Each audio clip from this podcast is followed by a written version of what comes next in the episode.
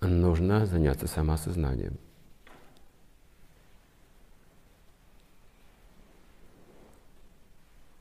Например, я вижу недостатки в человеке, я, конечно, вижу со стороны.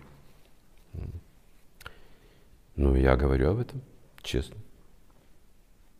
Что тут плохого? Я же честный человек, я вижу и говорю.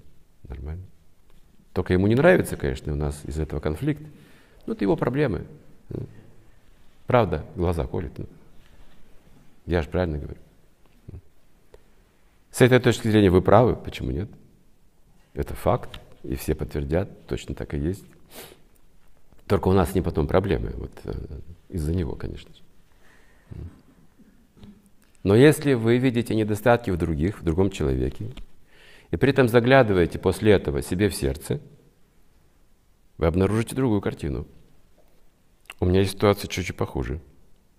Вы всегда это увидите, если близко себя рассмотрите. Потому что мы в человеке издалека не все видим, только то, что проявлено. Но если вы в сердце себе заглянете по-настоящему, вы придете в ужас. Скажете, Боже мой, у меня мало времени. нужно очиститься.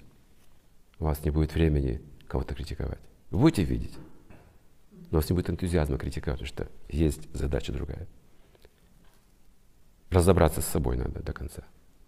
А вот когда мы с собой до конца разберемся, до какого-то, да, ну, хорошего уровня, мы обнаружим интересную вещь.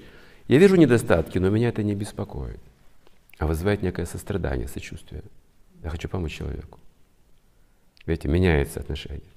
Он ваш становится подопечный друг. Он вам спасибо потом говорит. Он к вам привязывается духовно. Он начинает тоже помогать, как что-то делать от души.